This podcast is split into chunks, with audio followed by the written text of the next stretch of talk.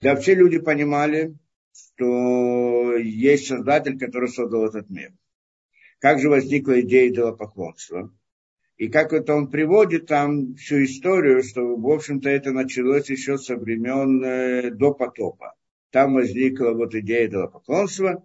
И в чем была суть? Ясно было всем людям, в принципе, до недавнего времени, что мир создан какой-то силой, философия это называют там, как-то, как там называют, а я уж не помню, что это такое, а, э, бесконечность, не совсем бесконечность там называют, да, как-то по-другому, по-моему, тоже вот идея бесконечности, которая, из которой выходит мироздание, мы называем Всевышним, Творцом, там все по-разному. Но в принципе есть какой-то источник, из которого все выходит, и, и тот, который создает все это с, с каким-то, да, по определенному какому-то замыслу разумному, то есть по какому-то плану, скажем, и так далее.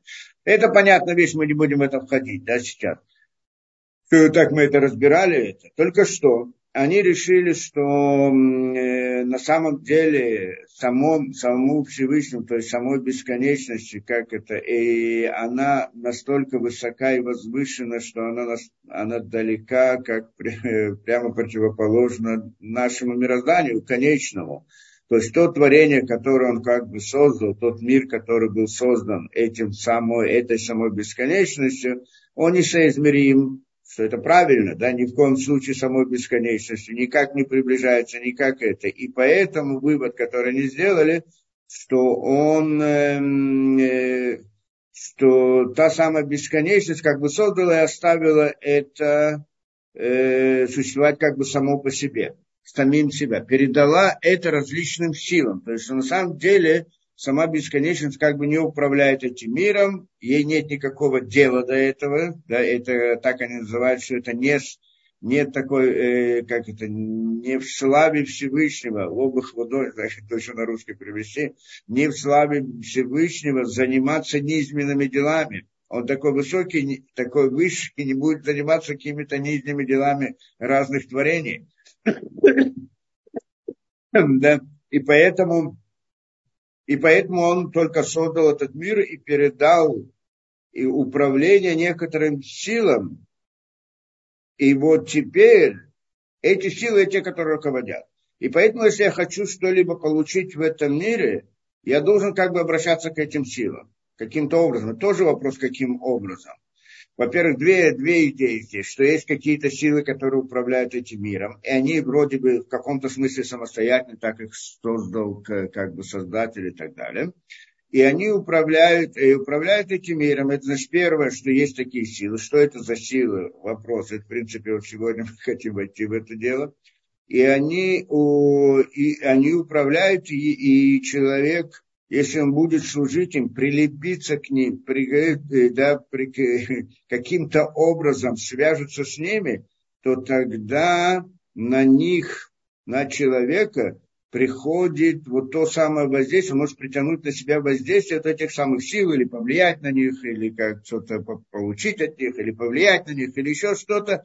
Это то, что э, можно э, так, так так человек может э, получить э, различные, э, все, что как-то изобилие, которое он хотел бы получить от этих сил. И это называется служить различным силам. И это то, что мы привели, это идея идолопоклонства. Здесь два вопроса, конечно. Что это за силы? Что они имеют в виду? Как они работают, тоже вопросом по себе. И почему вдруг человек как-то может к ним присоединиться? Это еще один вопрос, как-то что-то от них получить, на каком основании, даже если он будет служить им. Что значит служить различным идолам, чтобы что-то получить и так далее от них. Это тоже вопрос, который надо разобрать. Почему они так решили, почему это. Во всяком случае, мы до этого разобрали вот эти виды различных идолопоклонств, которые там и имелось место. И мы привели, то есть э, есть на это Рамбан, что Непшахам приводит Рамбан, который э, говорит об этом, и мы, в принципе, сказали это устно, но не, и привели подробно в этом э, в Рамбане. Сейчас мы посмотрим, что он имеет в виду. Да, так, чтобы повторить то, что, то, что было. И вот он приходит, э, это Рамбан, который комментарий Рамбана на Лою Элогима Харим Альпана. Не будет вам богов чужих предо мной, то, что сказано в десяти заповедях. Да, вторая заповедь, которая это, значит, не будет богов перед вами, да, предо мною и так далее. То есть нельзя поклоняться, запрет. И там Рамбан объясняет всю эту вот схему, схему идолопоклонства. И говорит у нас так, что было три вида Каю Шлошам Минима Решаним и Хелюли Абетен Малахим Шем Ацхарим Значит, было три вида вот это вот а, Аводозора. Аводозора вот этого идолопоклонства. А первое из них это было, что они поклонялись ангелу. Малахи. Мы, я, в этот раз он как бы входит и, да, дальше объясняет, что это такое, как построена эта схема миров и вот этих вот сил, которые, да, и поскольку мы, да, мы хотим это понять, и мы это объясним также, что значит ангелы, что такое это и так далее, все эти силы, которые, да, но пока мы посмотрим вот то разделение, которое он приводит. И первое, что они, значит, решили, что еще первые, которые были из них, они поклонялись ангелу. Для воды это Малахим. Малахим, ангелы, что это, что такое ангел, это некоторый разум, да, то есть отличие ангела от человека, что такое ангел, что такое человек, что человек это разум соединен с телом, а ангел это только разум, у которого нет тела. И поэтому, поскольку человек, у него есть разум, который соединен с телом, и у него есть свобода выбора в результате этого, а у ангела нет свободы выбора. И да, поскольку у него есть только разум, разум это он полностью подчинен истине, он не может делать что-либо от себя и так далее. Есть еще некоторая разница между ними, мы рассмотрим эту вещь. В всяком случае, он говорит, это некоторые шхилим, да, отделенные тоже то, и, и они, и, да, и, и почему именно поклонялись им те времена? Потому что они знали, тогда они знали, что над каждым народом есть какой-то министр, то есть ангел, который как бы ответственен за этот народ. В духовных мирах ангел, который ответственен за эти народы, и поэтому поклонялись этому ангелу, как, например, был Шар Малхут Яван, Шар Малхут Парас, был да, царь, э, как это, ангел э, или министр э, царства греков и, и царства персов и так далее.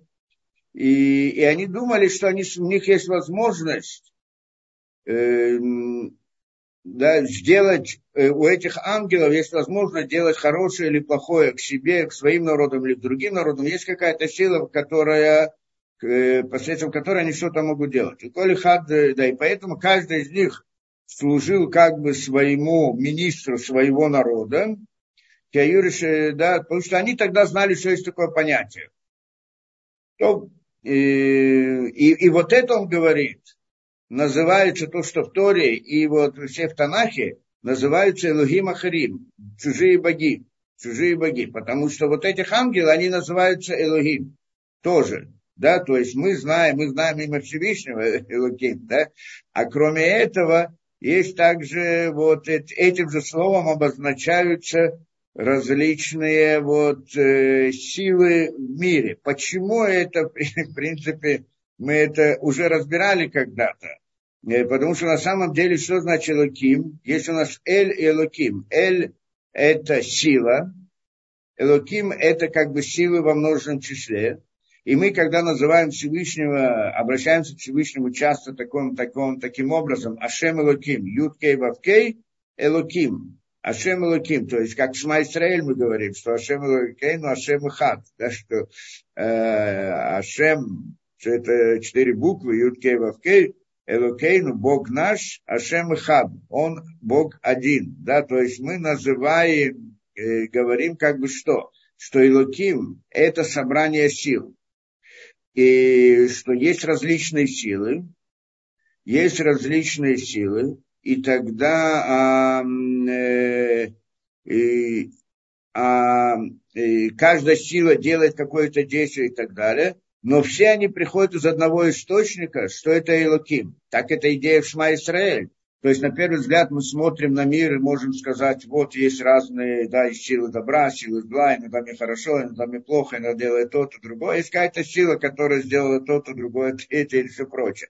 И тогда мы думаем, вот э, как бы есть противостояние между разными силами, и приходим и здесь говорим Шма Исраэль, что на самом деле все силы, которые есть, что значит сила, источник действия, источник действия, любого действия, любого явления, которое есть в мире, а у нее источник это некоторая сила. И вот это вот все собрание сил, они на самом деле одно. Это, что мы говорим, Ашем и Хад. Юткей, Вавкей и Хад. Один. То есть мы говорим, что Элоким, то есть все эти силы, они в конце имеют один источник, что это Юткей, Вавкей. Имя Всевышнего. Из него исходит. Но, но а когда оно входит в этот мир, оно как бы раз, разбивается на много разных сил и представляется в виде многих разных сил. Так что мы можем подумать, что есть много самых разных сил. Но на самом деле они все находятся в единстве, и это единство всех этих сил называется Элоким, то есть имя Всевышнего, которое мы используем. А иной раз можно назвать на каждую отдельную эту, то тоже называется как бы Эль. И тогда, когда мы говорим о разных силах, в разрыве от единства, то есть не связаны между собой, когда мы понимаем, что они не связаны между собой, мы их называем Элогим во множественном, во множественном э, числе. То есть это не имя Всевышнего, это как нечистое имя, говорим. Есть чистое имя, есть нечистое имя. Элоким это мы называем Всевышнего как корень всех сил, а иной раз все вот множество сил, можно назвать это множество, как разные силы, много сил. Это тоже называем Элогим. Но это уже, да, э, но они как бы не есть самостоятельно, а только выходят из общего источника. Это как бы идея вот названия. Поэтому че, чужие боги, вот эти вот, они тоже называются Элогим. Только это Элоим, оно не святое имя, а есть святое имя, которое мы не произносим, мы произносим Элоким, то это имеется в виду корень всех этих сил. Хотя слово оно одно и то же, да? Это понятно, потому что да, мы говорим силы во множественном числе или говорим корень сил. Это разница. Силы, когда мы говорим разные в множественном числе, мы говорим Элогим, разные силы. Когда мы говорим тот корень для всех сил, мы называем Элоким имя Всевышнего, что является корнем для всех. Это как бы надо понять. Поэтому они тоже называются э, Элогим, различные вот ангелы, которые делают, да, ответственны за всякие народы, и они как бы воздействуют на то и другое, и они понимают, что у каждого народа есть некоторый министр, который управляет этим, и думали, что если они будут ему служить, то тогда смогут от него получить что-то одно или другое или третье. Это ладно. Это первое, то, что мы сейчас э, дальше он входит это глубже в это дело, мы пытаемся понять, какая разница между тем и другим, где это находится, в каком месте, ну, пока вот так в общем. И второй вид, говорит Рамбан, это то, что поклонялись, это уже следующее поколение, что они как бы отошли от понятия ангелов тоже, и поклонялись чему? Цва Шамаем, а не Э. Цва это э, э, небесные тела, э, солнце, звезды и так далее. Что они считают, что, что они те, которые управляют, это именно те силы, которые управляют этим миром. В принципе, воздействие на этот мир приходит через звезды, да, через солнце. По нашему э, пониманию, они не являются источником действия, а те, через что это проходит. И тоже нужно понять, как вдруг звезда делает какое-то действие в этом мире – Звезда это всего лишь какой-то камень, да, ну вот, в нашем понимании, да, там ядерные реакции происходят там какие-то, или планета какая-то, или еще что-то, что это такое? Это не живое, не одушевленное, ничто. Как оно может что-либо, что-либо делать через, да, это. Ну, на самом деле, мы здесь тоже говорим о некотором духовном корне этого понятия, корень этих звезд, что они делают это действие, да, что, ну, как как сказать это, да, что, э, как это, представить эту вещь, что на самом деле мы, когда смотрим на, не, на небо, и видим движение звезд. И приходят люди и там строят разные астрологии, астрономии, ну, астрономия не очень, астрологии, и вдруг видят некоторую зависимость между расположением звезд и событиями, которые происходят в этом мире. Насколько это точно, не точно, ну, те, которые очень большие специалисты, они выйдут в этом разнице, в наши времена это не очень так сильно. Ну, допустим, что есть какое-то вот, да. И мы видим связь. Когда человек видит связь, что он имеет в виду? Если я вижу, вот как можно понять, что какие-то звезды, которые недошевленные предметы, могут воздействовать на наш мир. Каким образом? И это вот таким образом приходит человек и говорит, смотри, из-за того, что расположение звезд было такое, то происходит такое-то событие другое расположение, другое событие. Возвращаемся к первому расположению. Похожее событие, то, что было первый раз. Ну, как бы видят некоторую закономерность. Если они видят некоторую закономерность, что вот изменение звезд, их движения и так далее, от этого зависят различные события в мире, то тогда на самом деле, э, значит, звезды воздействуют. Это как бы вывод. Но на самом-то деле это не так. Почему? И, в принципе, они тоже понимают, что это не так. Поэтому, когда они служат звездам, не имеется в виду, не имеется в виду самим э, неодушевленному предмету. Те, которые вот, понимали эту вещь. А чему они служили? Что именно? Потому что на самом деле звезды это как бы отображение воздействия. Это как бы карта, на которой отображается путь, чтобы мы могли что-то видеть. То есть и есть, конечно же, есть некоторое воздействие на этот мир, на различные события. Откуда оно приходит и как оно приходит, это отдельная тема. Но на звездах можно увидеть эту закономерность. То есть это воздействие, любое воздействие в мир природы, оно же не приходит, не находится в мире природы. Как мы говорили не один раз и внутри и звезда сама по себе, она не является источником действия, она же вынуждена, это неодушевленный предмет. Кто-то ее двигает, какие-то законы природы, какие-то силы или еще что-то. Она сама ничего не делает.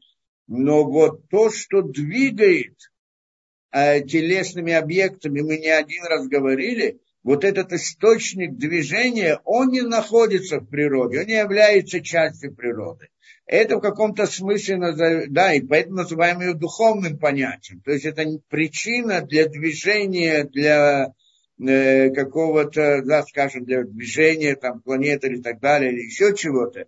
Э, те самые законы природы, которые как бы их описывают, допустим, да, что это так.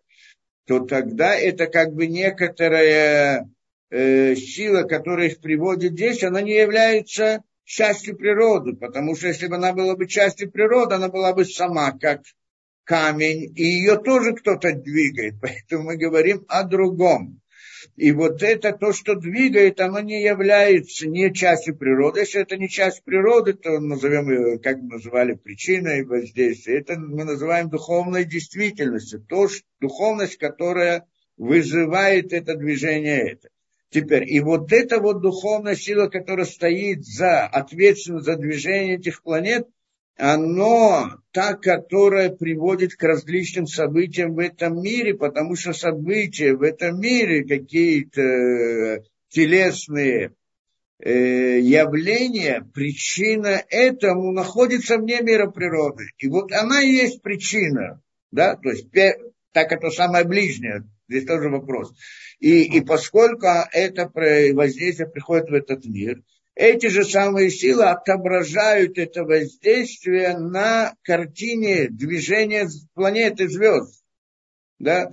Там просто отображается. Зачем? Чтобы людям была возможность видеть что-то и так далее, осознавать что-то, понимать что-то и так далее. То есть сами звезды это всего лишь как картинка, которая отображает воздействие, которое находится за ним.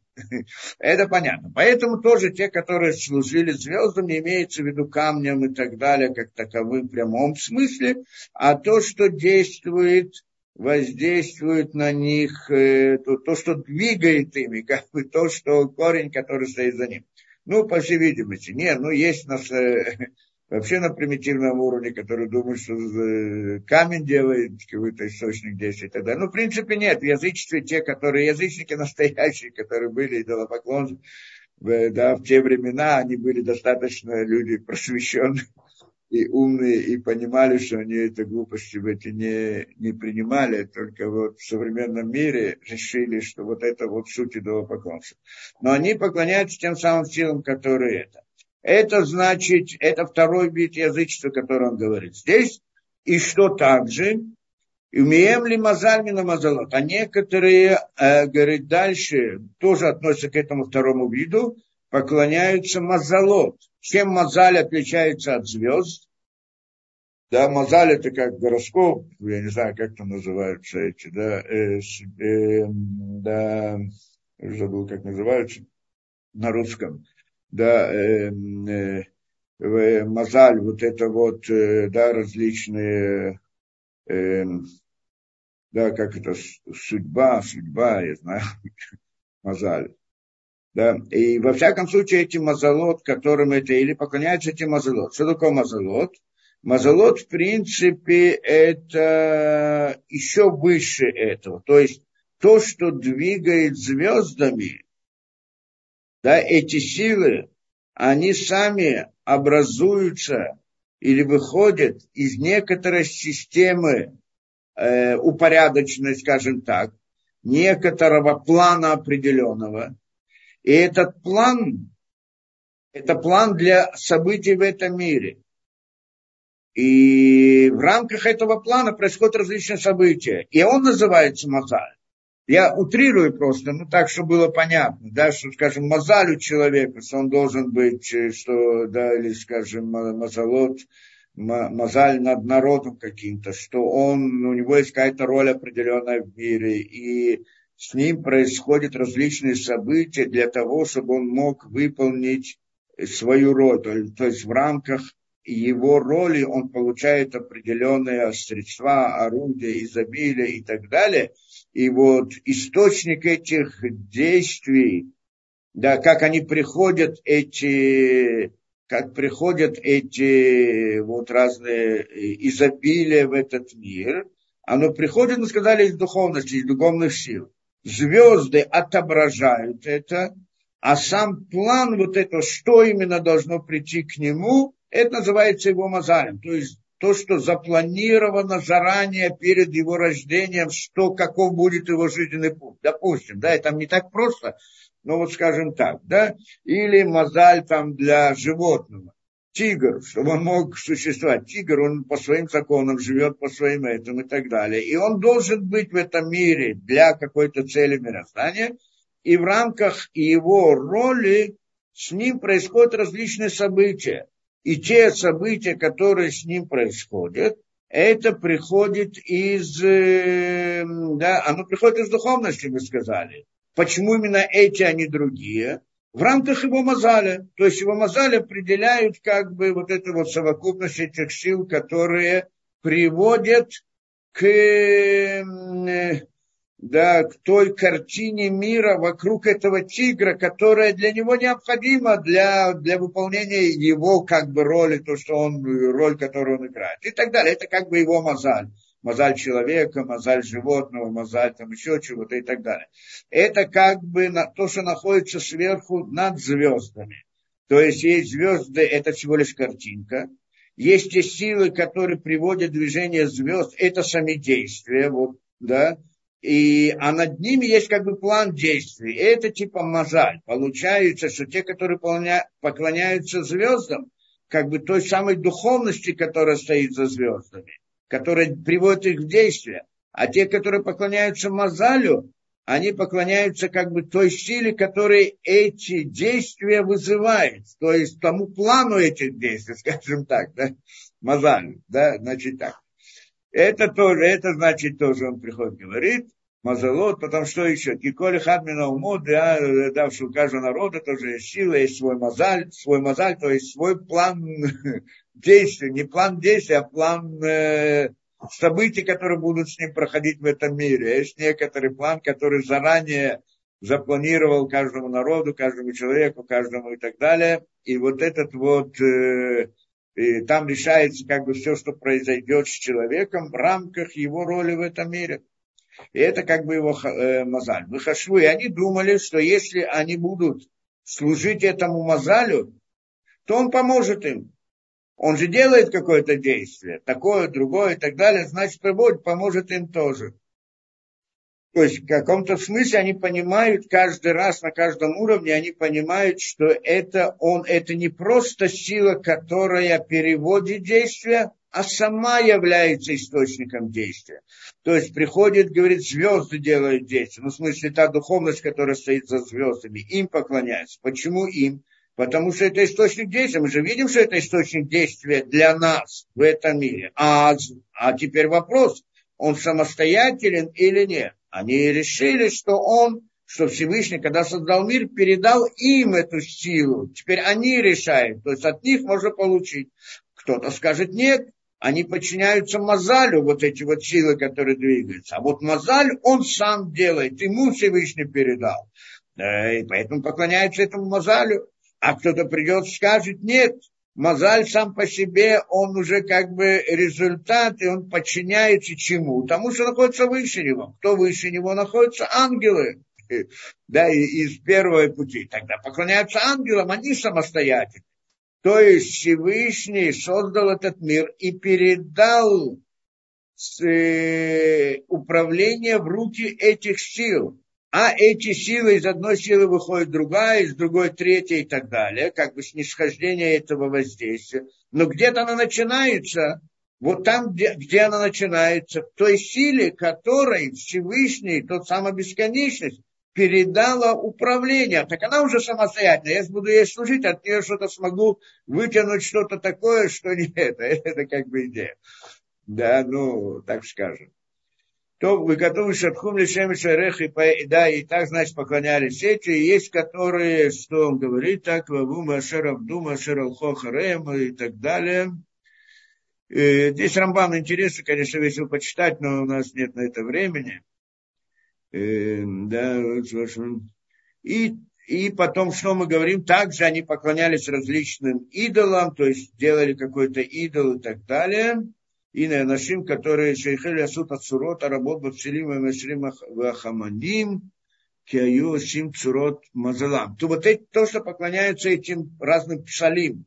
Псалим это различных делали из, из камня или, или из чего-либо, или золота, какого-то идола, и поклонялись ему. Они тоже не поклонялись самому железу или золоту, которое находится там, или камню, которому это.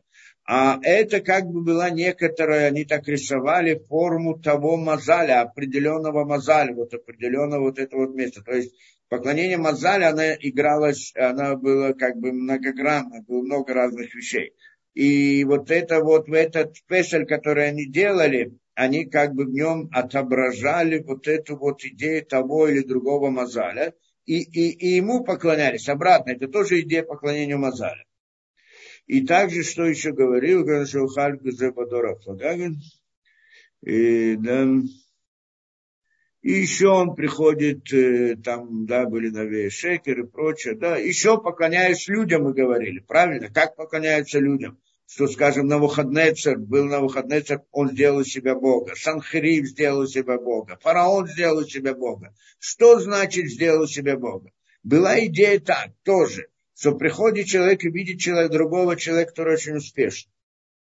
Очень успешный. Все у него, да, он знает, получает, постигает, достигает и так далее. Поскольку он успешный, почему он такой? Почему? Видимо, за ним, это у него мозаль стоит за ним. То есть у него такой мозаль. Мозаль высокий. То есть, как мы сказали, что такое мозаль? Мазаль это некоторая система сил, которая, или скажем, сама система сил, а план для сил. Да? Некоторый план, или в котором э, да, отображается судьба человека, скажем. Что значит план? То есть собрание, что будет с ним, как будет с ним и так далее. И когда я вижу человека, что с ним происходят такие интересные вещи, непростые совсем, я понимаю, что его план, то есть его мозаль, он другой мозаль, чем мой мозаль. Он выше, он больше, он сильнее и так далее. И тогда, и, и поскольку они считали, что мозаль, он начало действия, то тогда они говорят, мы не будем поклоняться моему мозалю, будем поклоняться его мозалю. То есть э, мазалю этого человека, который успешен, и немножко от его успеха перепадет нам тоже. Это то, что они думали. Получается, что э, да, и так это поклонение человеку. И тогда называли его Богом. Но не Богом в смысле Бога, это, да, а, а в том смысле, вот, что он, ну, как бы Бог, потому что что такое Бог? Бог в переводе на, на русский это Элогим, да, то есть, ну, с иврита слово Элогим переводится на русский Бог, да, так это переводится. То есть силы, определенная сила. У нас только вопрос, или у них был вопрос, что есть много сил, много разных сил, э, на, э, много уровней силы. И на каждом уровне тоже много разных сил. Вопрос, какая из этих сил наделена вот этим началом управления, с чего начинается управление, что когда бесконечность передала управление, кому она передала, и какую силу она передала, какую форму управления передала, что она тогда в каком-то смысле самостоятельна. И если я решил, что вот этот мозаль, он тот самый источник, где у него есть какое-то управление, или часть управления тоже может быть, да, и он разделил управление на разных, для разных сил дал ему разные. Это. У него часть какая-то действий, которая находится как бы в его распоряжении, в его расположении. Так я могу от него попросить что-то получить. Это понятно, что я не могу получить что-либо или притянуть что-либо от производной. То есть, то есть когда я вижу да, человек едет на, на, на колеснице и на лошадях и так далее, я понимаю, я вижу, что лошадь ведет, но я понимаю, что лошадь, она не сама, я не буду к ней обращаться. А вот тому, который ей руководит, я к нему обращусь, он, видимо, самостоятельный. А может быть, над ним кто-то еще стоит, этого я не вижу. Я решил, что он тот, который решает. К нему я обращаюсь. Хотя бы тот, который я понимаю, что он э, источник действия. И поскольку он источник действия, поэтому я называю его Элогим. Что это Бог, начало действия. С него все начинается. И вот когда, а и поскольку они понимают, что есть мазолот, мазолот есть много мазолот у всех, у многих разных народов, у разных людей и так далее, и каждый, он, вот этот мазаль, у него есть какая-то своя сила, своя мера самостоятельности какая-то. Только у одного мазаля эта мера самостоятельности выше, больше так я свой мозаль подчиню этому мозалю. И тогда, может быть, я получу что-либо от этого мозаля. Как это помогает? Как можно прилепиться? Мы попытаемся тоже понять, откуда они вообще взяли эту идею, что можно прилепиться к какому-то мозалю и от него что-либо получить. Тоже интересная вещь. Во всяком случае, это что они думали. И тогда они поклонялись людям. Людям поклонялись в том смысле, что это вот его мозалю, он для них был Бог. Что значит Бог? И мозаль этого человека, как источник, он, э, да, как тот всадник, который едет на это, да, или всадник, который едет на, да, на колеснице и погоняет. Он тот источник, начало, да, к нему я присоединюсь. И так это, и, и те хотели это показать, ну, как эти на выходные церы, Санхириев и фараон, что они делали разные фокусы, делали действия, используя мистику, делали различные действия. Э, вопрос тоже, как мистика работает. Ну, мы тоже это как-то касались этого дела. Но она, в принципе, может, может работать в каком-то смысле или может видеться, как будто бы она работает. И тогда, получается, они делали различные действия. И тогда, получается, человек говорит, у меня простой, у меня мозаль свой, очень маленький, ничего это, что я могу сделать? Ничего не могу сделать. А он смотри, что может делать. Значит, его мозаль, он какой-то особый, большой и так далее. И поэтому, и вот его мозаль я называю Элогим, я поклоняюсь ему, этому мозалю, этому человеку и так далее. Это поклонение человеку. То же самое есть там поклонение животным, как мы тоже приводили. Поклонение животным тоже не имеется в виду поклонение самому животному, а именно мозаль, который стоит за ним и так далее. Это был уровень второй, в общем-то, да, то есть мы говорим о ангелах, а потом перешли на уровень другой, что это, в принципе, более низкий, это мы еще как должны объяснить эту идею, что это идея звезд или мазолот, которые тоже стоят над ними, в общем-то, да, над этими звездами. Третий вид, который мы не привели в прошлый раз, и здесь тоже он Рамбан приводит, что это уже последствия, что люди как бы и уже они потеряли знания о ангелах, потеряли знания о этих э, мазолот, и тогда что они поклонялись чему? Шидим. Шидим Шемарухот. Что такое шидим? Э, да, шидим, как это, э, черти, бесы, я не знаю, как на русском называется духи, духи, различным духам, поклонение различным духам. Это тоже некоторое понятие. Оно на самом деле находится в самом низу творения, как почти это тоже творение, ну, близко к человеку, но не человек, не близко к человеку, в смысле, к уровню, где мы находимся, только в нашей, мы находимся в мире природы, а в мире природы только мы не видим всю природу.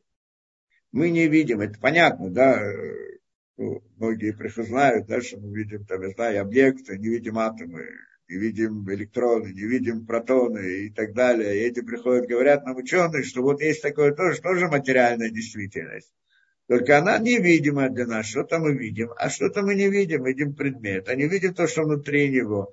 Но это тоже внутри него тоже э, часть предмета, суть предмета, или как бы это некоторая материальная действительность. То есть ну, там большой вопрос, если эти атомы и электроны, они есть вообще или нет, но, но, но так представляется картина в современном мировоззрении. Во всяком случае, как бы она ни была, это ясно, что бы там ни было, ясно одно, что когда мы смотрим на мир природы, мы не видим всю природу. Я сейчас не вхожу в нашу точку зрения, что природы как таковой нет, она только находится в воображении. Поэтому это не мешает, потому что можно смотреть и так тоже, и объяснить это с двух точек зрения. Но мы говорим в простом смысле, как люди обычно это понимают. Что на самом деле есть, э, да, есть как бы в природе, есть природа, ну, а, природные, телесные объекты. В, этих телес, в этой телесности – есть некоторая сторона, которую мы видим. А кроме этого есть телесность, которую мы не видим.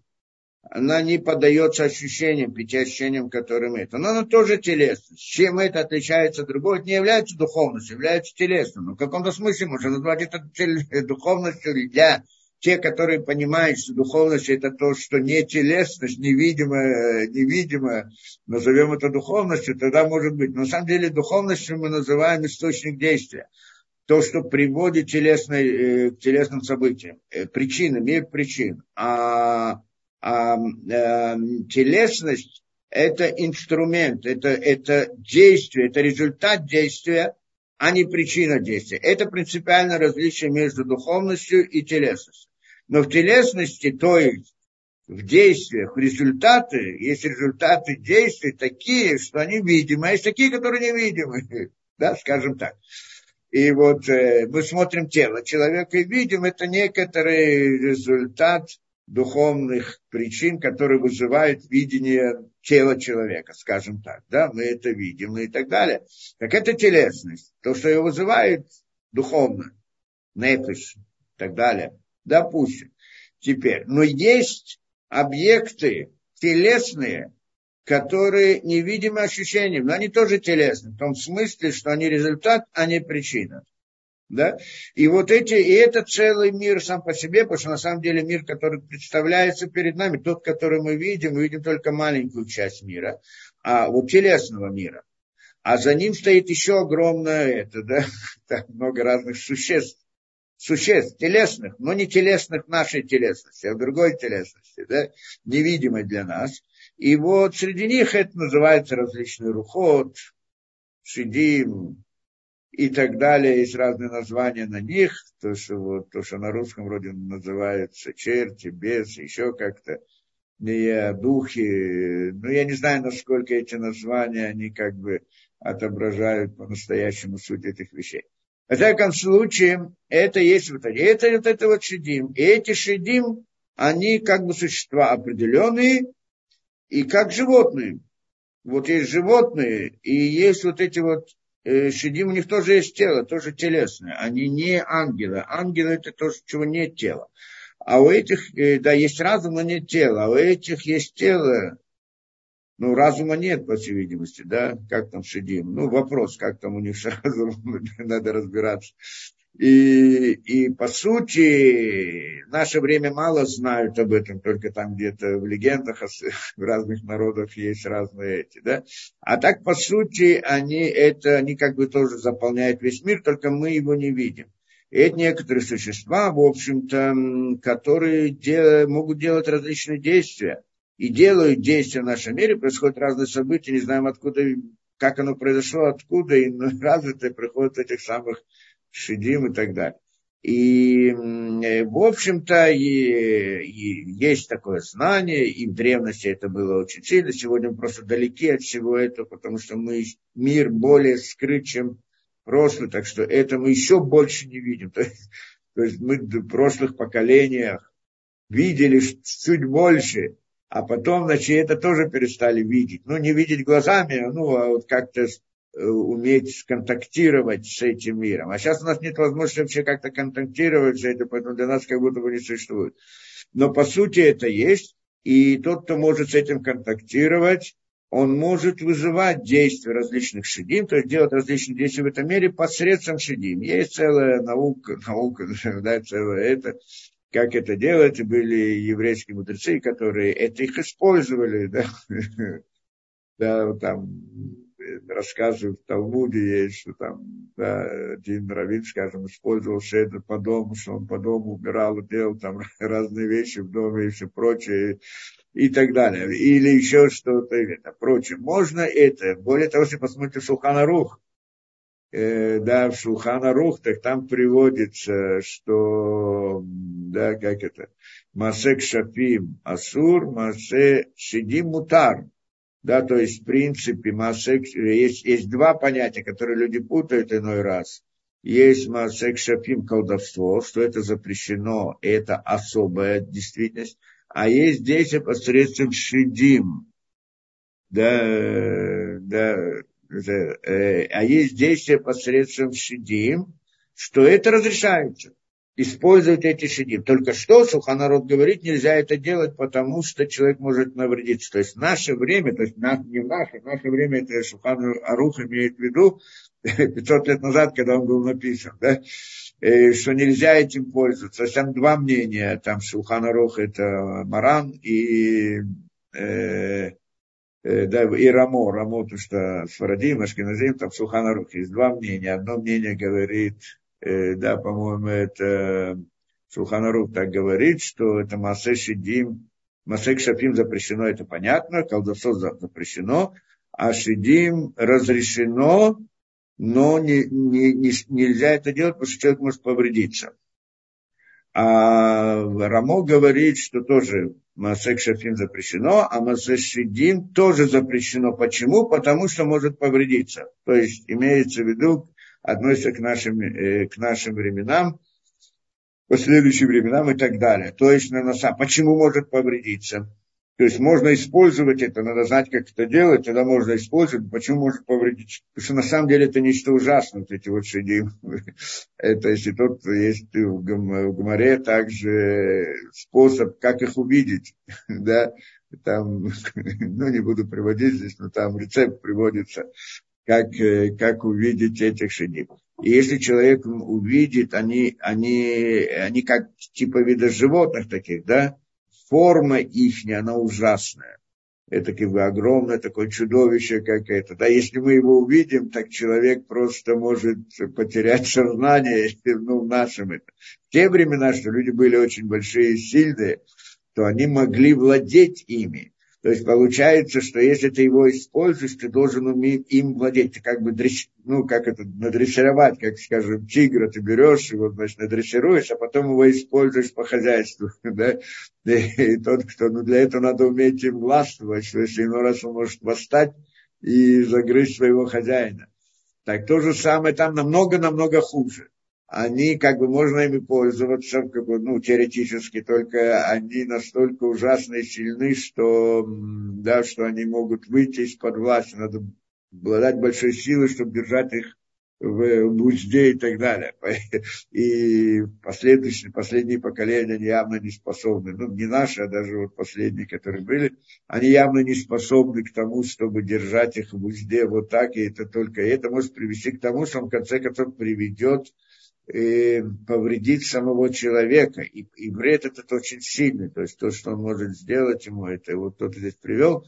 И в комментариях это идея, как э, царь Давид, э, царь Шломо, известная, известная история, царь Шломо, что он искал как бы червяка для того, чтобы делать э, камни, вырезать камни для построения храма те самые камни, которые огромные, которые мы видим и так далее, как они были сделаны. Нельзя было делать камни посредством железа, обрабатывать, да, для, вот, для храма, построения и так далее. И использовал, он использовал какого-то особого червяка, который это делает. Что за червяк? И для того, чтобы его найти и использовать, он не, он не мог, ему, ну, это мог сделать только один из шедим, вот такой ужасный, который был где-то закрыт, спрятан и так далее и Шломо для того, чтобы получить эту, как бы, воз, эту возможность этим червяком, он его освободил определенными путями, и, значит, смог получить этого червяка и делать и так далее. Но этот человек тогда вышел на свободу и, в конце концов, восстал против э, Шломо, выгнал его из дворца, сам представился в виде Шломо сам представился в его образе, некоторое время царствовал вместо него, и то, что рассказывается, что Шломо был в изгнании и так далее, то, что приводится, рассказывается в Мишле. Мишле Кассиас, ну, в Мишле или в этом, не в Каэле, по-моему. Гаэле, да, и там он, э, да, и так далее, пока там не смогли его раскрыть и обнаружить и все прочее. Там целая история сама по себе. То есть эта идея вот этих вот шедим. Они обладают какие-то это. И вот, э, и говорит он, что в конечном, да, третий вид э, идолопоклонства, который был, что поклонялись вот этим вот шедим. Интересно, как они могли поклоняться. Да, что это духи какие-то там говорит, Кашили Фаред Безаташемки, Гамием, Ешмимуним, Аляумот. Там тоже есть различные шедим, которые назначены или управляют, или в каком-то смысле воздействуют на какие-то народы. То есть каждым народом или даже, по-моему, это с каждой землей, в каждом месте, в каждой земле есть свои шедим, они как бы располагаются к это, и они у них свои характеры, свои эти, да, и вот среди на этих народов одни шедим, среди других народов другие шедим. Шием Бале Арец, они как бы, да, Бале Арец, а или Азик Лицарем, они как бы вот в этой земле, и если народ как бы относится к этой земле, и эти шедим, они как бы следят за этим, чтобы, да, следят, я не знаю, как здесь понять, что если приходят различные, как бы, те, которые, ну, хотят э, навредить, так эти шедим как бы в каком-то смысле защищают их, землю или еще что надо изучать это дело. То, и, и это есть особая, особая наука с этим, наука, хохма, особо хухма, он называет его ниграмонасия. Награмонасия, что это особо, это тот, кто, вот, чтобы, вот как, э, э, да, эти шедим, они воздействуют и так далее, как именно э, справиться. И, Гамми Дюре Рабатейну, Рабатейну База Маракату, избихули житим. И поэтому тоже есть такое понятие, что они приносили жертвоприношение шедим. Это что в Торе тоже. Ведь все это приводится в Торе что вот запреты, не делайте то, не делайте это, ангела не делайте там с небесным светилом, как там разным воинству небесному. И, и также Шидим тоже написано в книге Дворим. Избихули шидим, лоли лока элохим, что те, значит, приносили жертвоприношение вот этим вот шидим и так далее. То есть тоже есть вот эта вот идея поклонения вот этим вот шидим тоже чтобы, ну, поклонение имеется чтобы как-то их, э, да, получать от них что-либо. Это интересно само по себе, что ведь на самом деле это разрешено использовать шедим. Но, видимо, использовать шедим это одно, а поклоняться им и думать, что это источник действия, это другое. Да? Тоже, как, видимо, надо понять эту вещь. И вот, э, и вот эти вот виды разных шедим, это, и вот эти три вида, которые он приводит Рамбан, мы там часть привели из них в прошлый раз. И здесь, э, да, да, естественно, там много еще интересных вещей. Рамбан про это пишет. Ну, а мы идем сейчас дальше. И приводит он и говорит, значит, что? Э, в Лефид Рахейну Байньян, значит, мы дальше читаем на Ипшахаем. Это, значит, он привел картину вот этого вот, то, что приходит, да, э, мировоззрения в разных народах.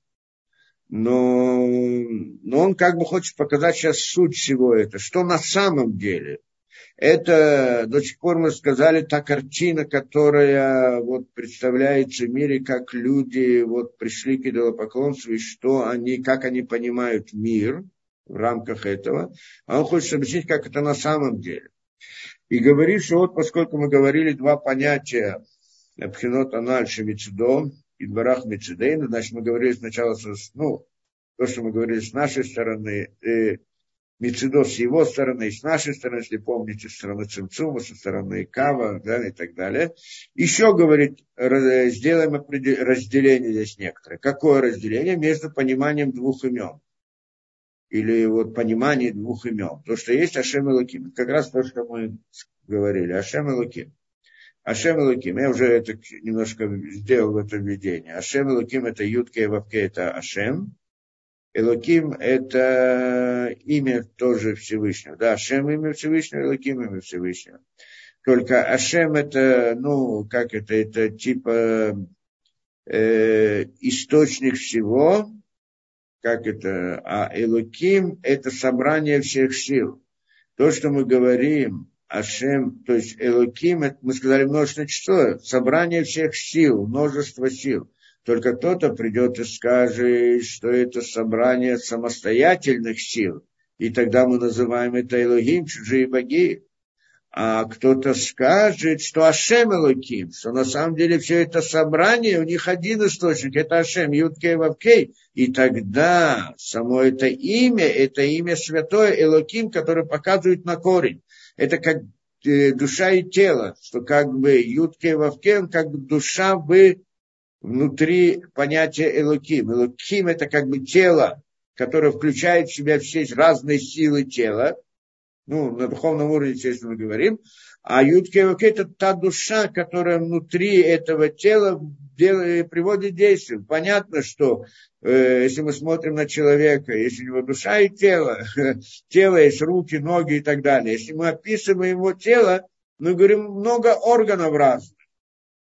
Но мы потом приходим и говорим, что все эти органы, они не самостоятельны, что рука сама по себе, нога сама по себе. Нет, все они выходят, идут к одной цели, выходят из одного источника, что это душа, то есть внутреннее желание, решение человека, который приводит действие эти его органы, тело, руки, руки, ноги и так далее. Понятно. Да? Это как бы два этих понятия. И он сейчас хочет войти в это понятие, объяснить, что это такое.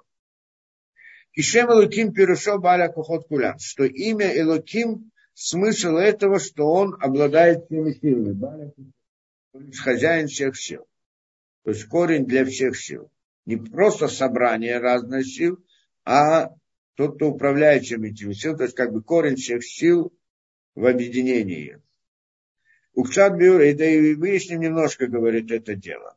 Я, немножко мы уже выяснили. Да, сейчас выясним чуть-чуть больше. Киколь коах. Миатахтон шибатахтани мада ильон шибали. Мы сейчас посмотрим, что он говорит, потом пытаемся объяснить эту идею. Что всякая сила из самого нижнего, миатахтон шибатахтоним, из самых нижних сил, э, ада ильон шибали, до самой высшей силы, Амшахат Кимов Хаятову Аков, то есть сила и как это, его действительность, то есть Э, э, как-то жизненность и действительность этой силы. Любая сила в мире, то, что есть. Мы сказали уже, что такое сила. Что такое сила? Источник действия. Это нам интересно. В мире природы мы видим действия, события.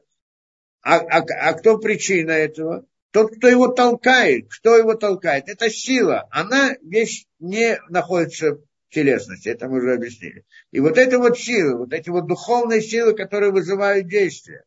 Только много действий, много сил, много источников. Теперь вопрос, все они разные, каждый сам по себе, или все они объединены и имеют какую-то одну, один корень. Это про это мы говорим. И вот, говорит, любая сила из самых нижних и самых верхних, что значит нижний и верхний, мы тоже дальше коснемся, из самых нижних и самых верхних, их и, и, и действительность этой силы, ее жизненность, она приходит посредством силы, которая выше него. То есть каждая сила, которая есть, его жизненность оно приходит из силы, которая находится выше него. Это значит ниже и выше. Но мы пытаемся сейчас понять больше, что это значит. Но в принципе, в схеме сила, которая приводит движение какую-то планету или звезду, она только приводит это действие, но она сама не самостоятельна, есть сила, которая ее приводит в действие или дает ей как силу приведет действие. А то есть сила другая. Так та, которая приводит к действию, вызывает силу, которая приводит к действию звезду, она сама по себе, эта сила, которая приводит в действие, она всего лишь, у нее есть сила другая, которая ее приводит в действие. А у той есть сила другая, которая приводит в действие. Так та, которая приводит саму звезду, она самая низкая, которая приводит ее в действие, она выше, которая ее еще выше, это мы говорим выше и ниже.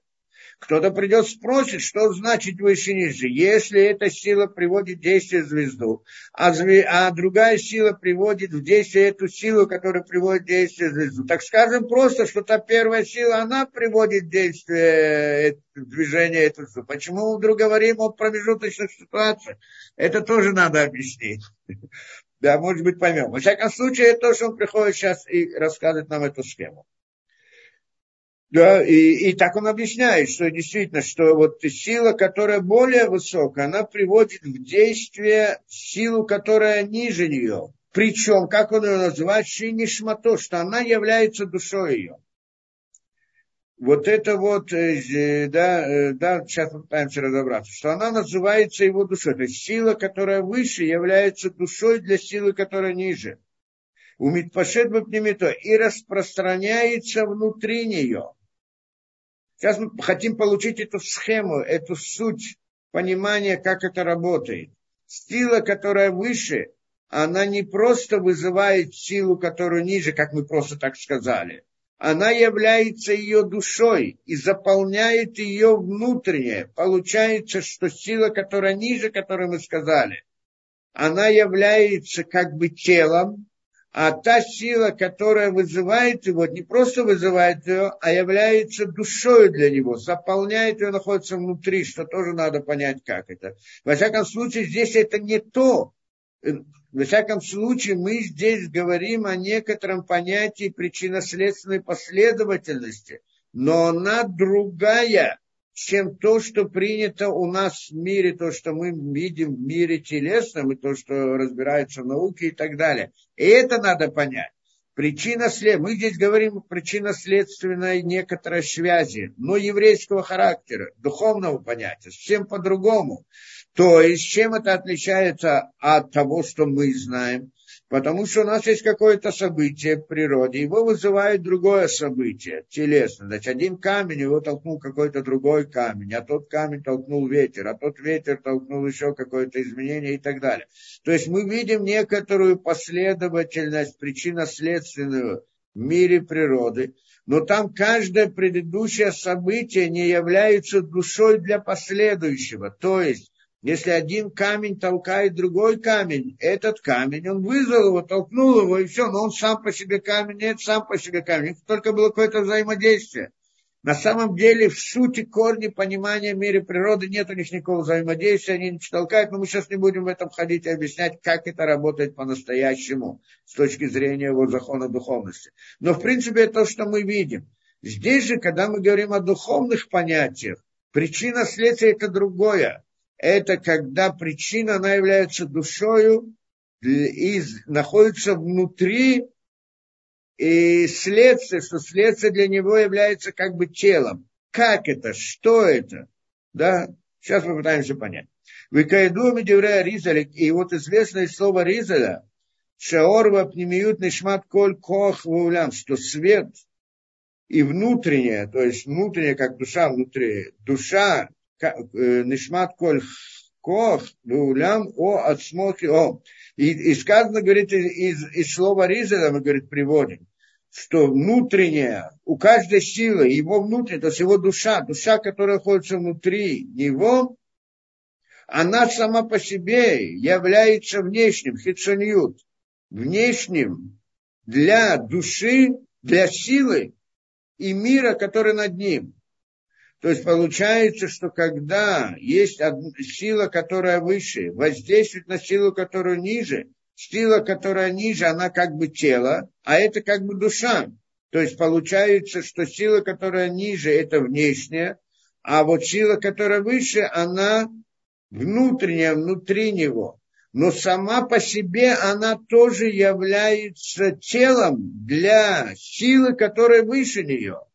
Как бы является внешним для силы, которая выше нее, а та сила, которая выше, она является душою для него.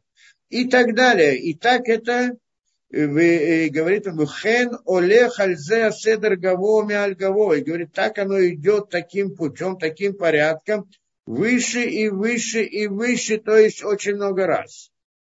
Да, каждая сила, она внутри друг, да, как это, сила, которая ниже, она внешняя, а сила, которая выше, она внутри нее и сама она является внешним для той, которая выше нее и так далее. Типа такого, как ну, стакан внутри стакана, да, ну типа, как это можно нарисовать. Так это схема. Он сейчас рисует такую самую первую схематику построения духовных миров, но мы должны понять эту вещь. Что это значит? Потому что просто так это рассказать, как бы это известная вещь, мы здесь ничего нового не сказали. Да, все это написано в книгах, все это знают, но, но, но ощутить немножко, понять эту вещь, да, это, да, попытаемся понять, что, э, да, как это, как это работает. Что на самом деле, что это? Как мы говорили, если вы помните, мы разбирали эту вещь. Э, да, когда-то мы разбирали понятие слова, да, что слово, оно выходит, да, слово, слово, которое выводит мысль наружу. Помним, да? Как-то мы разбирали такую вещь. Идея, ну, приведем еще раз. Человек высказал какую-то мысль. Вначале это находится внутри его мысли. Оно как бы не определено, но что-то он понимает, но это. И он хочет рассказать что-либо, рассказать кому-либо. Для того, чтобы рассказать, он же не может свою мысль ввести внутрь мысли другого, голову другого человека. А что он делает? он преобразует свою мысль в слова, и человек, который слышит его, он берет эти слова и делает обратно в некотором смысле преобразование и строит мысль внутри себя в рамках этого слова. Да? Здесь есть очень корень, очень глубокий корень для понимания многих-многих процессов, про которые мы хотим объяснить. То на самом деле, что это значит, как это, как это работает. Э, как мы сказали, что у человека, э, да, э, на самом деле, как это мы сказали, как он высказывает мысль, как он посредством букв. Что такое буква? Буква – это, в принципе, как это, реализация мысли, да, в каком-то смысле, можем сказать. Э, в данном случае мы рассматриваем, что буква, которая хочет передать информацию. Я хочу передать информацию и свои мысли. Если мы посмотрим хорошо, есть мысль человека, оно скрыто, мы же не видим человека, не видим его мысли. Оно где-то находится у него это, да? Э, мы видим его органы, видим различные действия его, но не видим саму мысль. И теперь, э, да, и когда мы общаемся, то мы свою мысль хотим выразить словами. То есть, что мы хотим сделать? Мы хотим вывести, как это, реализовать мысль. То есть, вывести мысль наружу. Да? Как вывести мысль наружу? Вот, когда я ее высказал словами, то тогда я вывел ее наружу. На самом деле здесь несколько этапов есть в этой да, в мысли есть понимание, да, вот то, что я хочу сказать, потом я его как бы представляю в своем сознании, воображении, то, что, скажем, да, а потом это воображение, да, вот тот, э, да, как бы рисую в своем воображении как бы некоторый план мысли, которые я хотел бы сказать, я очень-очень условно и утрированно, да, э, э, ну, скажем, если по-простому инженер, он хочет, э, или там архитектор, инженер, скажем, хочет построить, архитектор, допустим, хочет построить дом, то есть идея дома ему ясна где-то в его мысли, как оно должно быть. Он хочет ее выразить. Что значит выразить? Нарисовать ее план. Это как слова для него, да, выразить наружу. Что он делает? Он, значит, делает усилие определенное, чтобы вывести эту мысль обратить ее в какие-то рамки, которыми можно действовать в нашем мире. Потому что в мире у нас мир действия. Здесь делает действие. А там мир мысли. Я вот что-то себе, у меня есть какая-то идея, но ее нужно перевести на язык действия. Вести мысль внутрь действия. Первое, то, что я делаю, там не первое, то есть много переходов, ну, скажем, это первое, что мы делаем, это следующий этап. Это, что мы рисуем некоторый план. Он рисует некоторый план в своем воображении. Да, то есть он рисует у себя воображение какую-то картинку и так далее, и так далее. А потом посредством там рук и так далее, слов или еще чего-то, рисует это на бумаге, как бы есть некоторый план получается, что он вывел мысль наружу. Вот как бы таким образом. Это некоторое усилие, которое в принципе, ну, как э, оно строит, э, как бы, это мысль, облечь мысль какие-то рамки, границы. Это, в принципе, идея. Облечь эту мысль. Это усилие, которое человек делает для того, чтобы выразить свою мысль перевести ее на язык слов, знаков и так далее. Или каких-то рисунков и прочее. Но по-простому это проходит три этапа. Само то, что я понимаю, то, что должно быть. Потом я рисую в своем воображении то, что э, и план какой-то, а потом уже делаю это физически, как бы рисую это и так далее. Теперь получается, что, что да, это как бы я привел к этому, я, я вывел это в некоторое действие. Теперь приходит человек, то есть что получается? Я мысль вывел, выразил в форме знаков нашего мира. Вывел это наружу в знаках этого мира. Теперь получается, что, э, да, что дальше, да, получается дальше? Получается что? Что вот этот рисунок, который есть, назовем это словами этого человека. Ну, он может сказать словами, может нарисовать на бумаге, но дает какой-то план, который уже кто-то другой может понять, его из него что-то сделать. Приходит работник, какой-то там прораб или кто там это, он берет этот план, в этом плане, это план то, как должно быть, но же его же надо осуществить. Для этого надо сделать ряд действий. Теперь он должен перевести этот план с языка картинки в язык того, что действий, которые нужно, чтобы построить эту вещь.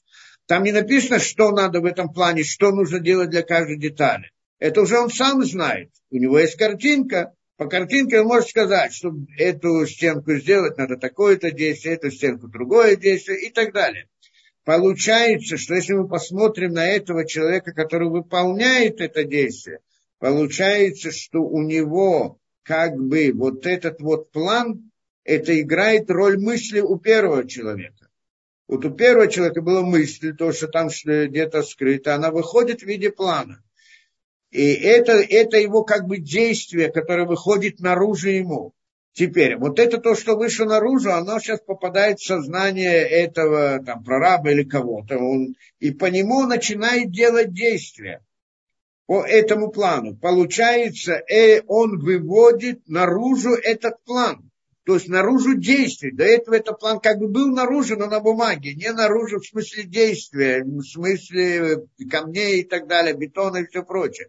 Он выводит это на это. Получается, что как бы вот этот план, который он получил, для него играет здесь роль мысли, которую нужно облачить в действие, то есть в бетон, в камни и так далее.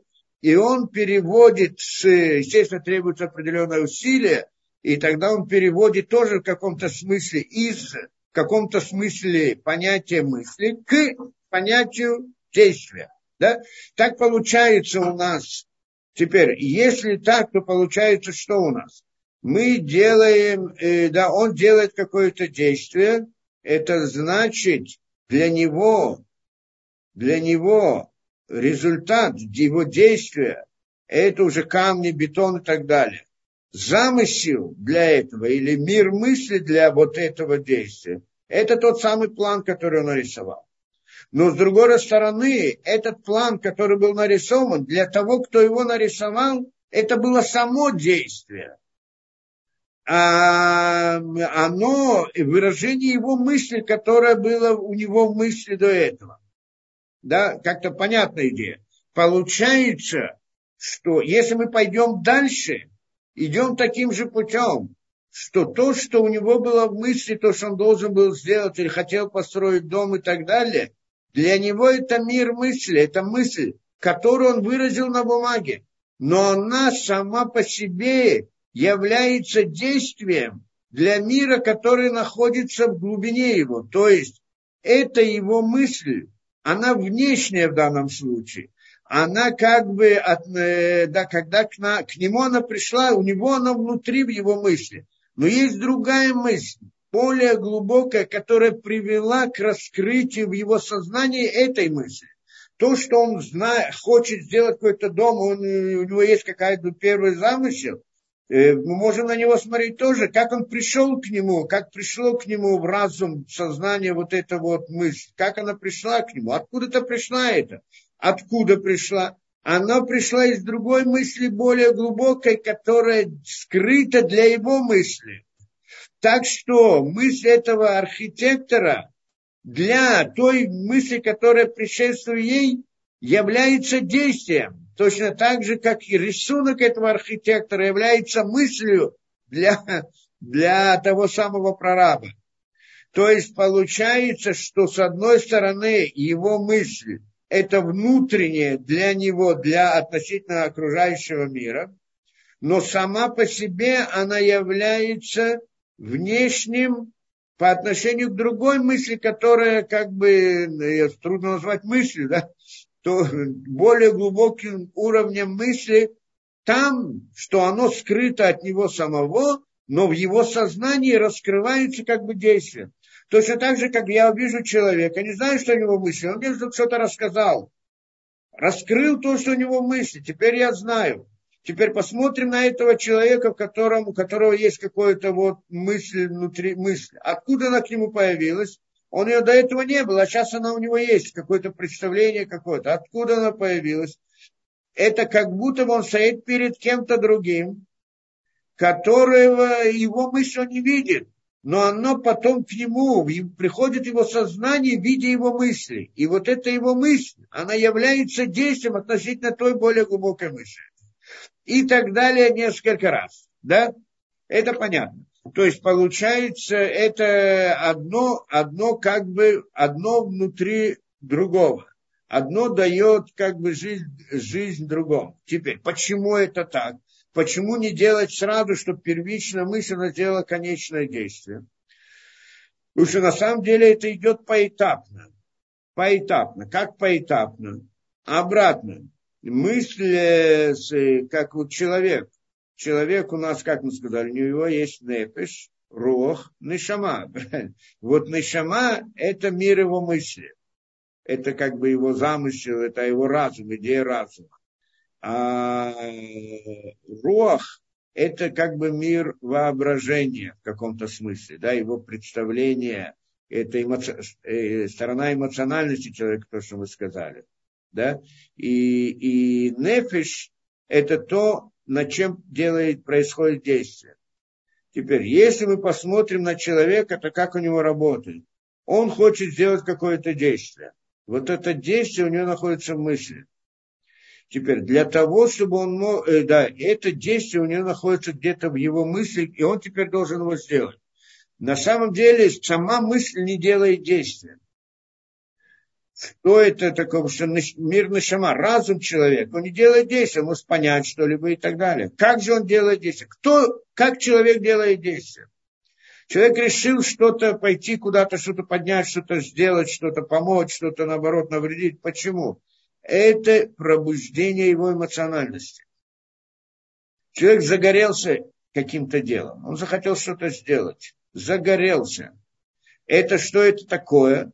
Это сила, которая относится к его эмоциональности, то есть к роху. Оно не относится к нишоме, что там идея разума. В разуме нет пробуждения. В разуме есть появление каких-то, да, в сознании какой-то идеи, а пробуждение, оно проходит внутри его роха, то есть его эмоциональности. То есть какая-то идея в разуме может пробудить эмоциональность человека, и тогда он начнет действовать. Но это, да, но это но действие, оно происходит и в этом в мире эмоциональности.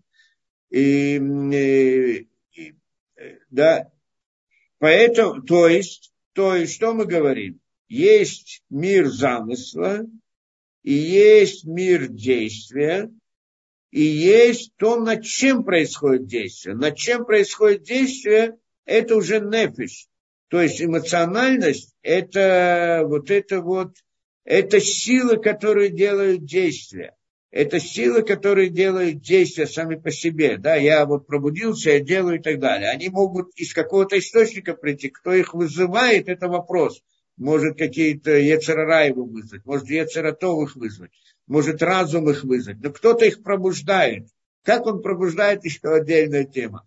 Но в принципе оно делает действие. Поэтому сам разум, он не может сделать действие в мире природы.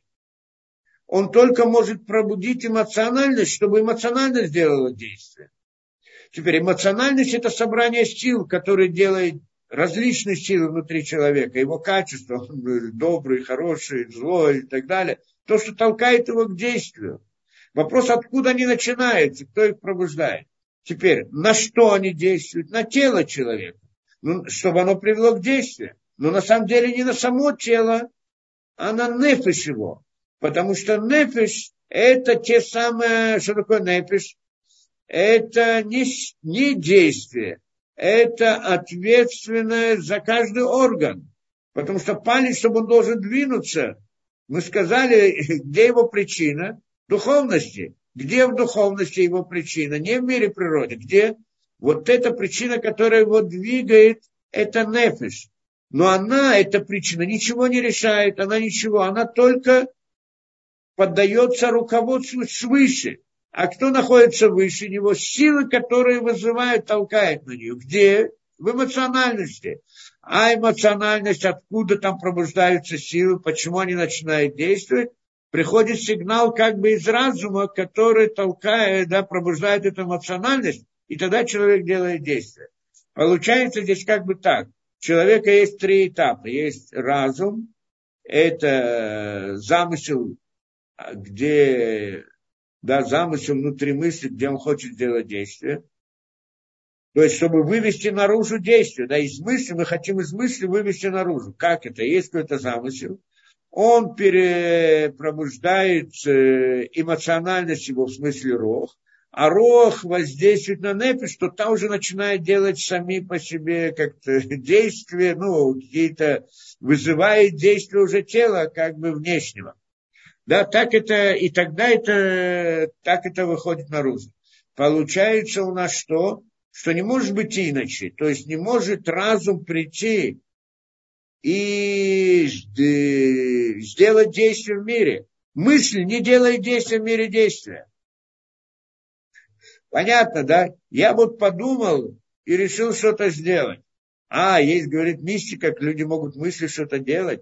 Те, которые, если кто-то что-то там может делать и так далее, он тоже воздействует на что-то, что потом делает действие, а не сама мысль. Допустим, что если кто-то делает. То есть мысль сама по себе она не делает. Она может быть пробудить силы, которые будут делать. Делает силой. Только силой нужно, чтобы кто-то их э, пробудил, направил, сделал и так далее. Так это то, что делает замысел. Поэтому, когда человек решил что-то сделать, я сделал, хочу сделать какой-то хороший поступок, это у меня появилась идея мысли. она переходит в, в рох. Рох в эмоциональность, та потом переходит в нефиш и делает там действие. Теперь, нишама, и то есть разум человека, для роха, что это эмоциональность, это как бы душа для него. Сейчас мы получ, получаем это. Значит, и, еще раз, нефиш, нефиш, самая низкая вещь, она как бы душа для тела. Оно то, что дает жизненность телу, вызывает жизненность тела. Но ее функционирование это только вот, что протекали различные процессы и так далее, физически, физиологически, она их вызывает. Для того, чтобы она что-то вызывала, чтобы у нее была эта сила делать, она сама по себе вроде бы внутренняя, вот непись, она внутренняя, а тело внешнее. Но на самом деле она внутренняя для тела. Но для того, что выше него, она внешняя. Что это выше него? Рог. Что значит внешне? Оно на самом деле тело относительно рог. Теперь точно так же, как Непиш делает, приводит действие телесность, дает ей жизнь и так далее, вот своими какими-то силами, да, то, что она делает. И чтобы оно могло это сделать, его нужно привести в действие. Кто дает ему жизненность, силу? Это эмоциональность, которая пробуждает нефиш.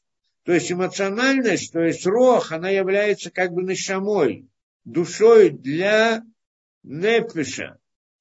И у нее свои характеристики. У нефиша свои характеристики, у, у роха свои характеристики. Рох не может прийти сделать действие в теле, двинуть пальцем оно находится внутри, дает жизнь э, э, э, непишу, и непиш приводит действие пальцы, ноги и так далее.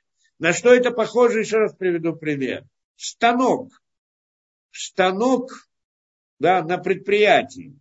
У него есть различные детали и так далее. Он делает какое-то действие, станок делает какое-то действие, каждая деталь делает отдельное действие вместе это. Как она делает? Включает электричество и начинает работать. Электричество само по себе входит в него и толкает его к действию. Теперь само электричество не может сделать какую-то деталь. Она только дает жизнь инструменту. И инструмент делает деталь. Понятно, да? Это как, э, э, это электричество, это как бы душа для этого станка. Станок делает действие, но, но, но ему нужно жить, чтобы кто-то его толкал. Вот это вот, тот, кто его толкает, как бы называется душой для него. А, а действие делает станок, потому что у него есть эти инструменты, которые могут делать. У электричества нет инструментов, которые могут сделать то действие станка. Это же похоже как нефиш и тело. Нефиш как бы душа для тела. Нефиш дает жизнь телу. А у тела есть пальцы, ногти, глаза и так далее. Он делает действия, органы делают действия. Но чтобы они делали действия, должна у него быть душа. Это идея причинно-следственной связи, которую я хочу объяснить на духовном уровне. И не то, чтобы как один камень толкнул другой камень. Не так. И этот камень, и этот камень, они находятся на одном уровне, в одном мире находятся. Они не являются один внутренний, другой внешний. Они оба внешние. Они это просто действие передается через один камень к другому камню. А когда же мы говорим нефиш, душа и тело, ну по-другому. Тело делает действие. Душа не может сделать действие тела тот камень один, который толкает второй камень, он может сделать тоже, он сам может полететь туда. Он сам может сделать то же действие, как он тоже камень. Но и это последовательность причина следствия, это тоже в мире природы. А мы говорим о другой вещи. Тело делает действие тела. У него есть инструменты для этого. Душа тела, то есть, скажем, нефиш внутри тела, у нее, она не делает действия. У нее нет инструментов, чтобы делать действия но она дает жизнь телу, чтобы тот могло сделать действие. Вот это дать жизнь, оно называется, что он заполняет его, является как бы его душой, находится внутри него. Похоже на то, как электричество находит, является как бы душой для аппарат, для станка, который делает действие. Он вызывает. Это причина, а это следствие. Ну, по другому характеру. Это понятно, да? Теперь, точно так же, как нефиш вызывает действие функционирования органов и так далее, является душою для них. Но что двигать, как двигать, он не знает, это кто-то его направляет. Чтобы что-то он вызывал, нужно, чтобы кто-то дал ему жизнь, ему силу, чтобы это, чтобы передать, чтобы вызвать этот инструмент этого да, э, тела. И, и это рог. Рог, он является душой для нефиш. Теперь, рог не может двинуть пальцем. Потому что только нефиш двигает пальцем. Как электричество двигает, дает жизнь инструменту, э, станку, и станок делает каждое действие. Теперь, тот, кто вырабатывает электричество, он не может двигать станком.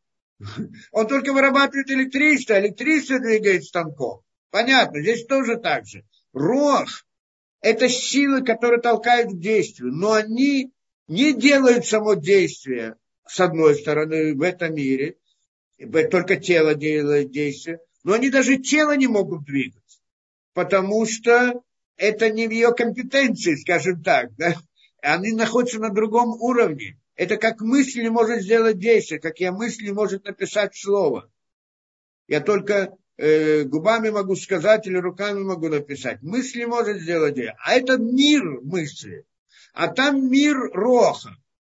Он, вот нефиш может двигать пальцами, заставлять тело двигать пальцами, потому что она является душой для тела. А вот рох – это эмоционально, это толкает к действию, это как тот, что вызывает. Он является душой для нефиш, то есть он толкает нефиш к тому, чтобы нефиш могла толкнуть тело к тому, чтобы тело могло сделать действие. Понятно как бы, да? Теперь, а разум, нишама, он является как бы душой для роха, заполняет его и является для него душой и так далее. Это похоже на ту идею, как мы сказали, что человек, с одной стороны, для него, да, мыс, э, человек сказал какое-то слово, он выразил мысль, которая, то есть привел действие органа, выразил мысль, которая была мысль, а сама мысль, которая у него, она сейчас выражается в том, что она выражается, в каких-то словах и так далее.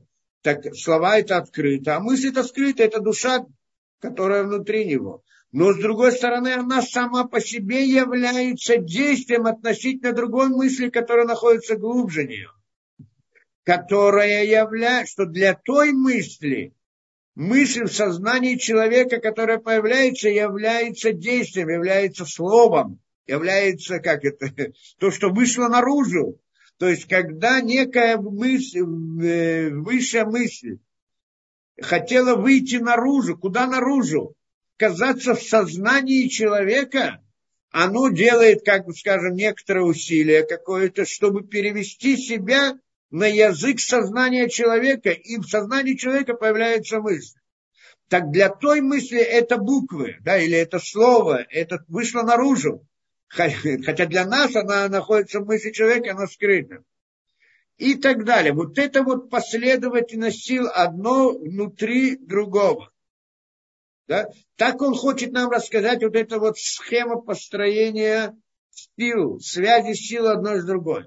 Весь вопрос, весь вопрос, насколько, где там начинается действие. И в, в этой цепочке, эта цепочка очень длинная, насколько, как и так далее, да? очень длинная. И вопрос, где в этой цепочке начинается мысль, начинается действие, начало, то, что как бы самостоятельно в каком-то смысле. И тогда приходит и говорит, значит, человек, это говорит, я вот это тот ангел, он как бы является началом и так далее. То, мы пойдем дальше, пытаемся понять, это как бы общая схема, сейчас он идет более детально. Более детально. Ну, в принципе, у нас уже времени не совсем-то есть, да. Но, но дальше он ходит это, да, это, ну, как мы сказали, общую схему построения вот, последовательности сил в духовных мирах. Да, как оно построено.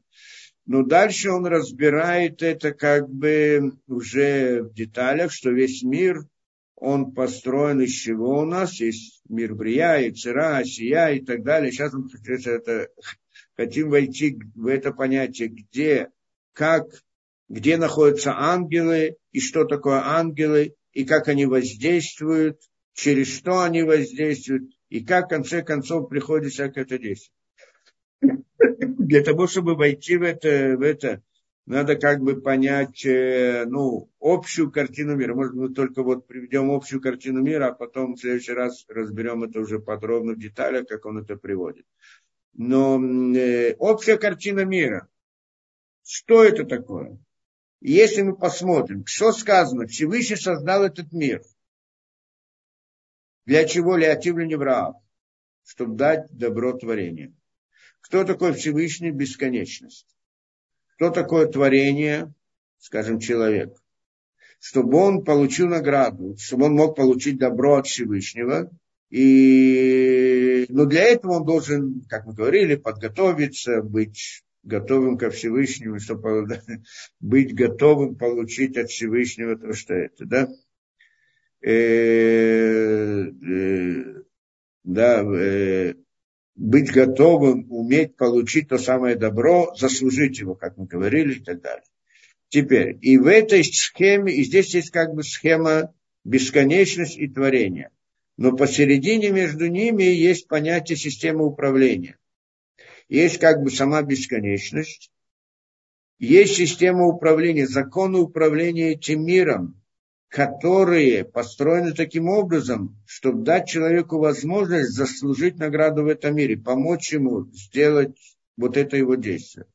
И тогда у нас получается, как бы в общем, в общем мироздании мы можем разделить на три понятия. Сама бесконечность, та, которая дает награду в конечном результате.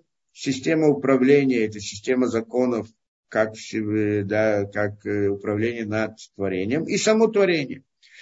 Вот эта вот бесконечность, это бесконечность. Это, в принципе, то, что находится выше мира Ацелут. Так, я тоже эту схему, скажем так. Система управления, система законов, это то, что называется мир Ацелут. Это то, вот, э, что она построена, как мы знаем, да, хес, дин, врахамин, награда, наказание, суд – и милосердие. Да, как бы три силы, которые управляют этим миром, только они разделены на детали, детали, детали и так далее, и так далее. Теперь, и творение. Что такое творение? Это мир Брия и Цира Васия. Это, в принципе, творение. То есть, и у нас есть схема, значит, получается сама бесконечность, то, что над миром Ацелут. Мир Ацелут, что это система управления, и творение, что это три мира Брия и Цира Васия. Почему мы называем это творение? Потому что ну, действительно сотворить, творение начинается с мира Брия. Брия сотворено Левром. Что первоначально творение это был первый человек, Адам решен. Адам решен, он в принципе включал в себя все три мира.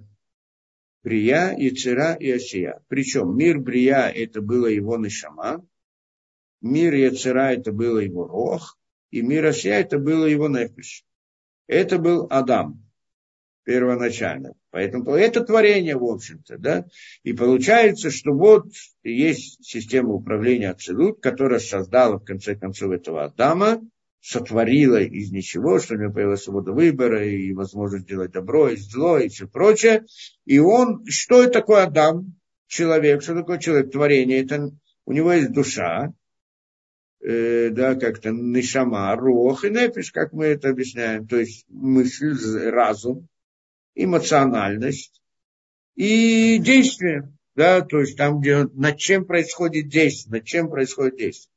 И в принципе так это, да, это схема человека, в общем-то, Брия и Царавасия. Сказать, и это был Адам, в принципе. Потом он согрешил и уменьшился, и он не стал включать в себя все эти миры Брия, а стал как бы частью этих миров.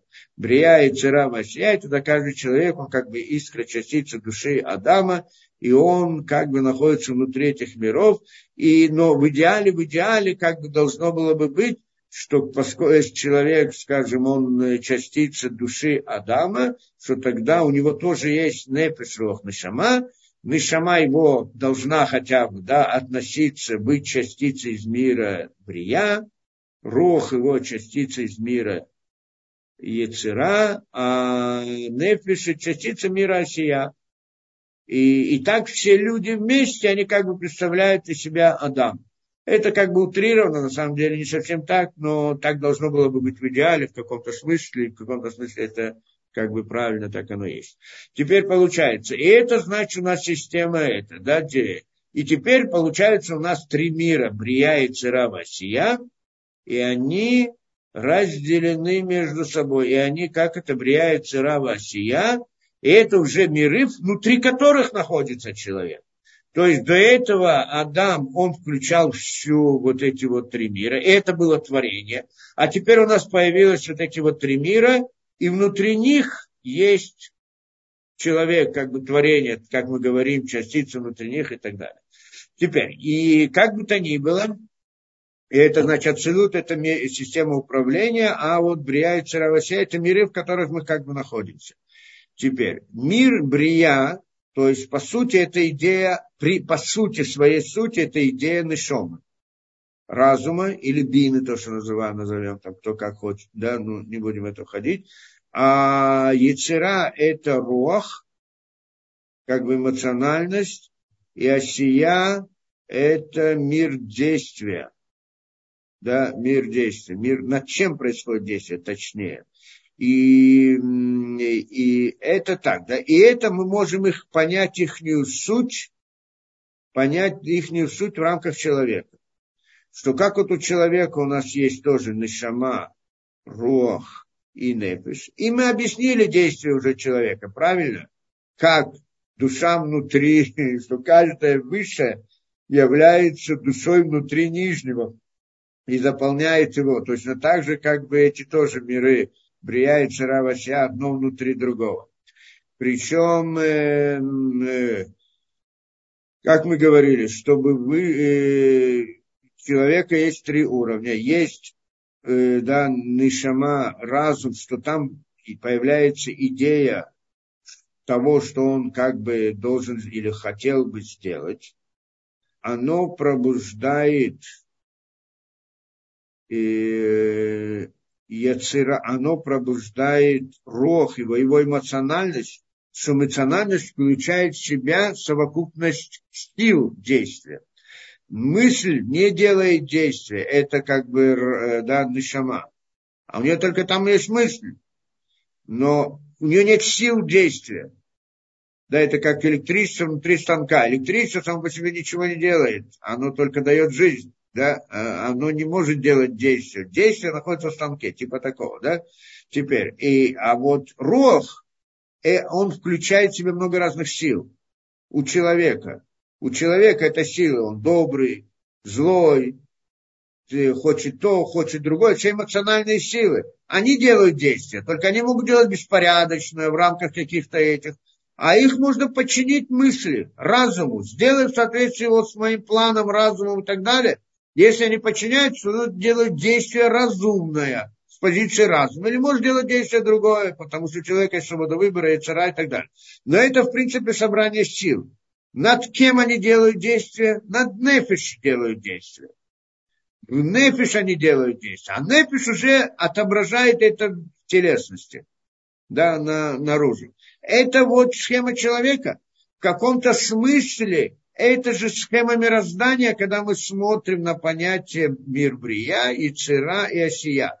Мир Брия – это как бы замысел, э, да, мир мысли, мироздание, вот это мироздание как творение. Мы не говорим о мироздании в смысле мира абсолютной системы управления, а мироздание в смысле творения, как мир, который был сотворен. Так мир Брия – это как бы его мысль. Мир Яцера это собрание сил, которые делают действия, как у человека эмоциональность собрание действий. У, у, у этого да, в мирах, мир Яцера – это собрание сил действий. Мир Осия – это над ними происходит действие. Теперь посмотрим, что это значит, когда мы говорим насчет миров. Когда мы говорим на человека, мы поняли как бы. Теперь параллельно говорим на, над, над мирами. Мир Ецера, мир Брия, он называется мир душ, Нишамот. Там источник Нишамот, людей. Еще оно называется кисеаковод, кресло славы. Мир Яцера называется э, э, да, Уляма Малахим, Малахим, ангелов. Да, а и мир Асия, ну, это мир действия, над чем происходит действие. То есть, получается здесь тоже в некотором смысле. Мир Брия, он как бы включает внутри себя замысел. Мир Яцера – это собрание сил, которые действуют. Мир Осия – это то, над чем происходит действие. Значит, как мы смотрим схему в мироздании, есть сама бесконечность, есть система управления как бы ниже, то, которое управляет в рамках различных правил закона управления, и творение, которое, которое да, вначале получает мысль сверху из системы управления, мир, типа мир Брия, и делает действие миром Яцера. Над миром Осия, который отображается в наших мирах. И поэтому это события, которые происходят в мире, источник их, откуда, где источник их? Есть мир Брия, что это замысел, и мир Яцера там ангелы. Что такое ангелы? Ангелы это те самые силы, как мы сказали. Они те, которые, в общем-то, толкают. Мир сияет, над ним происходит действие. И вот от них как бы происходит воздействие на, ну, проявляется в нашем мире. Теперь я мог, один из них является душой для другого, как мы сказали, верхний и нижний. Теперь, вот этот мир Яцера, мир ангелов. На самом деле мы говорим о ангелах в мире Брия, о ангелах в мире Осия, но они имеют такие характеристики, поэтому называются, называются тоже ангелом, но не теми ангелами действия, которые имеют в ангел, э, мир Яцера. Мир Яцера это по-настоящему мир ангелов в смысле действия. А ангелы тех, они имеют другой характер, другую характеристику. Ангелы, которые в мире Брия, они называются Серафим. Ангелы, которые в мире Ецера называются Хайот, ну не совсем, ну да, Хайот, скажем так, корни их. И ангелы, которые в мире Осия, называются Уфаним, колеса типа действующие. И это как бы колесница управления миром. Получается, что действие, которое происходит в этом мире, оно происходит начало его как бы, начало действия, оно от ангелов. А ангелы действуют в рамках замысла свыше, но само это действие начинается от ангелов. Это одна из причин, почему пришли те и самые народы и сказали, что ангелы, то есть в мире Яцера, они те, которые являются причиной действия. Они сами делают, им было передано управление, они действующие это мир Брия, что это идея замысла, он скрыт от них, не знают про это. А вот действия они как бы видят, ну, ангелы, это, об этом у них было какое-то знание. И поэтому начинают, начало действия ангелов. Поэтому поклонялись ангелам. С другой стороны, поклонялись Мазалот. Мазалот – это то, что относится к Офаним, то, что, то над чем управляет Офаним. Офаним – это уже в мире Осия, да, в мире Осия и так далее, звезды, мазолот, который находится внутри и так далее. Это уже другой уровень, поклоняется ангелам, которые ниже и которые ниже. И которые ниже. Это то, что схема вот эти вот идолопоклонства. Но мы только, здесь он должен, хочет построить всю схему, откуда все начинается и как все проходит одно из другого э, да, немножко раскрыть эту идею, то, что называется Меркова. Меркова – это колесница. Система управления мирами, она называется колесница. Вот это вот Меркова. Он немножко так э, вкратце хочет здесь привести ее. У нас уже нет на это времени, но я как бы принципы сказал, в чем суть вот этого, да. Только нам надо понять, почему они пришли к этому и как могут, человек может подумать, что он будет сейчас поклоняться какому-то ангелу, и тогда все будет, и тогда он все, да, и тогда он сможет получить от него какие-то силы, даже если он источник действия. Все это мы должны как-то разобрать тоже, но это уже в следующий раз.